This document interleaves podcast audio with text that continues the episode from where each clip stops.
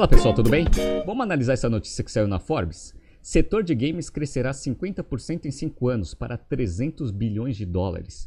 Essa notícia é interessante porque ela se baseia num estudo divulgado pela Bain Company sobre a indústria de games. Vamos entender o potencial de crescimento dessa indústria, vamos ver as alavancas que sustentam esse crescimento nos próximos anos e vamos entender como que uma empresa ela pode gerar vantagem competitiva para atuar de forma significativa dentro desse setor. Se você gosta das nossas análises, por favor, dê um like nesse vídeo. E se você puder compartilhar as nossas análises com pessoas que possam fazer bom uso delas, a gente agradece. Para quem está assistindo no YouTube, eu estou mostrando aqui o site da BEM, que divulgou esse estudo, que se chama Level Up, The Future of Video Game is Bright. Vamos entrar na notícia e eu vou fazendo um bate-bola aqui com o estudo. Bora! O futuro dos videogames é brilhante, diz o levantamento da Bain Company, que projetou um crescimento de 50% na receita global da indústria nos próximos cinco anos, saindo de 199 bilhões de dólares em 2022 para 307 bilhões em 2027. Estou mostrando aqui o gráfico é, aqui do estudo da BEM, que mostra que os 320, 307 bilhões aqui em 2027 vai demonstrar um CAGR de 2022 a 27 de 9% e que não leva em consideração receitas acessórias. Isso é interessante por quê? Porque essa receita pode ser ainda maior dependendo da estratégia que a empresa vai ter dentro do segmento. Legal, né? Então vamos lá. Quais são as alavancas que vão sustentar esse crescimento de 9% ao ano até 2027? Os avanços tecnológicos da indústria é o primeiro, as experiências no estilo metaverso é o segundo, e os novos modelos de monetização é o terceiro. Bom, avanços tecnológicos da indústria a gente vem acompanhando nesses últimos tempos, é, mostrando que o console ele vai ficar obsoleto no futuro muito próximo, porque todos os jogos vão para a nuvem, ah, dado a evolução dos meios de transmissão. Então a gente já vê Microsoft, a Sony tentando criar escala nos seus modelos de assinatura de games, e isso daí vai ser uma tendência para essa indústria. Então, esse é um exemplo da primeira força aqui para o crescimento da indústria de games. Experiências no estilo metaverso, em alguns BTCs Journals passados, a gente já falou sobre uma empresa chamada Roblox, que vem crescendo bastante, é uma empresa de capital aberto, então você pode entrar no site da empresa e ver o faturamento dela, e os jogos são mais ou menos nesse estilo de metaverso. Então esse potencial né, da Roblox provavelmente vai se disseminar nos outros players de mercado. E novos modelos de monetização, que é o terceiro, a gente percebe que isso surgiu fortemente, principalmente com empresas de jogos de celular, onde geralmente o modelo de monetização ele não é na venda do jogo propriamente dito, mas em receitas acessórias, por exemplo, publicidade e venda de coisas dentro do jogo. Ah, isso daí, obviamente, ainda tem mais destravamento de valor que pode ser utilizado pela indústria. Legal. Quais são os públicos-alvos que mostram essa tendência e esse potencial de crescimento da indústria? Vamos lá? Bora! O crescimento da indústria deverá ser impulsionado principalmente pelos jogadores mais jovens, entre 13 e 17 anos, que passam cerca de 40% mais tempo em ambiente de games do que em outras formas de mídia, como redes sociais, streaming de música e vídeo. Mas tem um público um pouquinho mais velho que também tem potencial de crescimento.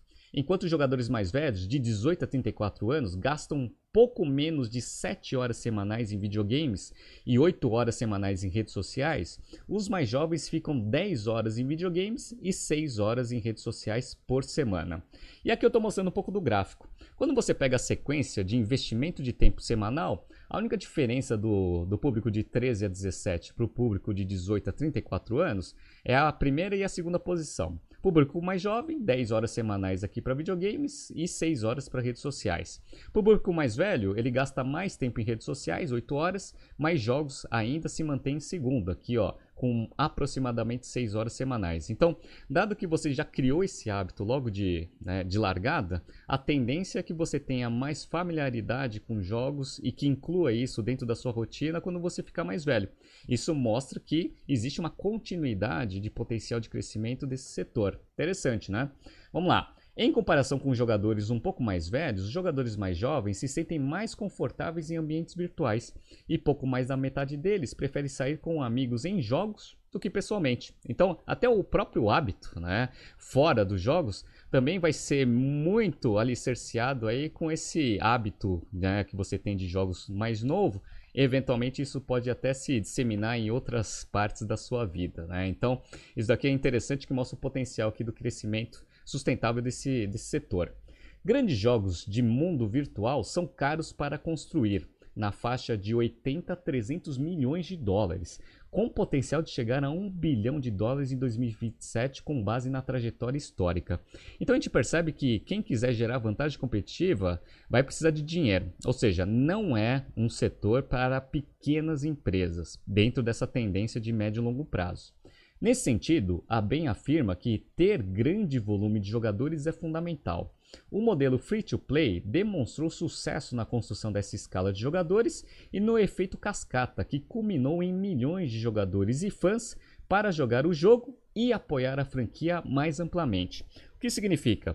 Uma grande receita acessória que pode ser desenvolvida e aproveitada por players que querem ter bom, né, boa atuação dentro desse segmento é trabalhar na franquia tudo que pode ser gerado de receita além do próprio jogo. Isso daqui tem alguns exemplos bem interessantes agora. Então vamos lá. Grandes jogos como League of Legends, Pokémon e The Witcher mostram o potencial de ir além do jogo ao chegar em filmes e outras mídias. O alcance global e a demografia jovem do público gamer o tornam especialmente atraentes para Hollywood, diz a consultoria. O próximo passo nessa estratégia é trabalhar a gestão das franquias para tirar o máximo de aproveitamento. As decisões de investimento irão equilibrar quanto gastar no jogo em si e quanto gastar na franquia além dele, afirma o relatório. Então, para você conseguir justificar aqueles grandes investimentos que podem chegar a um bilhão de dólares em 2027, você precisa ter uma estratégia de produto e uma estratégia de franquia, receitas acessórias que vão surgir com o crescimento, né, e com a criação, na verdade, de um conteúdo extremamente relevante. Isso está atraindo muitos investidores de mercado. Isso a gente consegue ver com a quantidade de dinheiro que está sendo investido dentro desse setor. Tem aqui um dado nesse estudo que é bem interessante, que mostra todos os negócios gerados desde 2019 até 2022. Olha como o montante vem aumentando ano contra ano. Em 2019, em termos de transações no setor, já chegou a 19 bilhões de dólares. Em 2020, esse número já passou para 39 bilhões. Em 2021, 49 bilhões de dólares. E em 2022, uma bagatela de 95 bilhões de dólares em transações no segmento. Quais foram as, as, mais significativas? Microsoft comprando Activision por 69 bilhões aqui de dólares, a T2 comprando a Zynga por 12,7 bilhões de dólares e a Sony comprando a Bung por 3,6 bilhões de dólares. Então, essa estratégia do canal comprar o produtor já vem acontecendo em 2022 e isso tende a acelerar para o futuro porque vai ser essa união entre canal e produtor de jogo que vai ser a, o modelo verticalizado que vai gerar vantagem competitiva. Tá? Então, abre aspas aqui. Ó. A busca da Microsoft pela Activision é o movimento mais importante este ano para aumentar a escala da base de consumidores e do conteúdo, diz o relatório. Para eles, as fusões devem continuar e aumentar, principalmente por ser uma questão de sobrevivência no longo prazo. Então a gente percebe que esse mercado ele vai se consolidar em grandes players. Precisa ter bastante poder econômico e uma estratégia integrada entre canal e gerador de conteúdo. Então as big techs elas são naturalmente né, potenciais é, geradores de valor se tiverem uma estratégia bem alinhada com esses fatores que foram descritos aqui pelo relatório da BEM, segundo a própria BEM. Isso daqui é interessante por quê? Porque a gente vê que duas big techs em especial, o Google e a Meta, têm enfrentado dificuldades em se posicionar dentro desse segmento. Olha que interessante, a notícia do dia 15 de outubro. Por que, que o Google descontinuará seu projeto de games? O Google tem todo o poder econômico e o canal. Por que, que ele não está conseguindo dar tração aqui dentro dessa, desse segmento? Vamos entender aqui um pouco. Ó. O Google anunciou no início de outubro o encerramento da plataforma Stadia.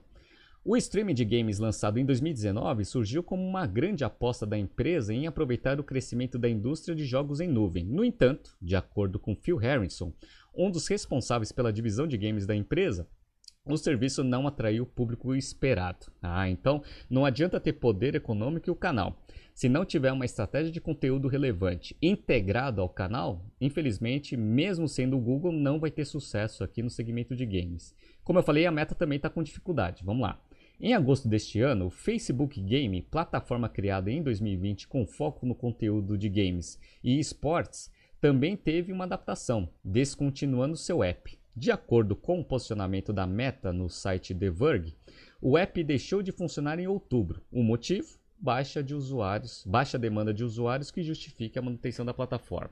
Então, nem as Big Techs ainda acertaram muito bem qual que vai ser o modelo que vai conseguir escalar é, o seu posicionamento dentro do setor de games. A gente percebe que tanto Sony quanto Microsoft, que já tem bastante experiência e tempo nesse setor, estão melhor posicionados aí para conseguirem ser grandes players dentro do setor que já são. Ah, então, essa experiência traz uma vantagem para esses dois players, mas as Big Techs estão entrando forte. A Amazon também né, vem investindo bastante em games, mas também parece, por notícias de mercado, que não está conseguindo ganhar escala. Então, esse mercado está cada vez mais complexo. Ah, ninguém sabe ainda qual é o modelo mais adequado aí para você conseguir entrar né, nesse, nesse, setor. Vamos ver o que, que as Big Techs vão fazer, mas Microsoft e Sony ainda têm um posicionamento relevante é, e com vantagem em relação a qualquer novo entrante nesse setor. Se você né, gostou aqui dos BTCs News, está surgindo aqui alguns BTCs News passados para vocês se atualizarem.